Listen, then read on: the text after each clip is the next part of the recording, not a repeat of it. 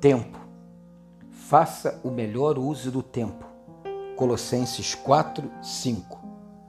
Dizemos: o tempo voa quando não chegamos ao resultado esperado dentro do tempo disponível ou quando fazemos muito menos do que deveríamos ter feito.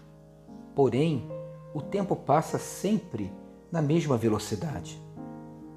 Dizemos: não tenho tempo, mas na verdade não queremos admitir que algo simplesmente não tem a mínima importância para nós.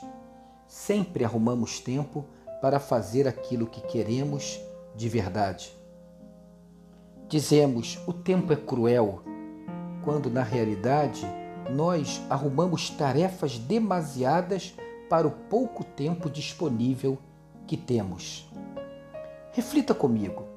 Se você administrar bem as suas prioridades e os seus projetos, não estará administrando bem o seu tempo? Temos sempre todo o tempo que existe. Temos, eu e você, a mesma quantidade de tempo que qualquer outra pessoa do planeta. Ninguém tem mais tempo do que você. Então, decida fazer o melhor uso do seu tempo Seja um bom gestor dessa dádiva preciosa e esgotável que Deus lhe deu. O tempo.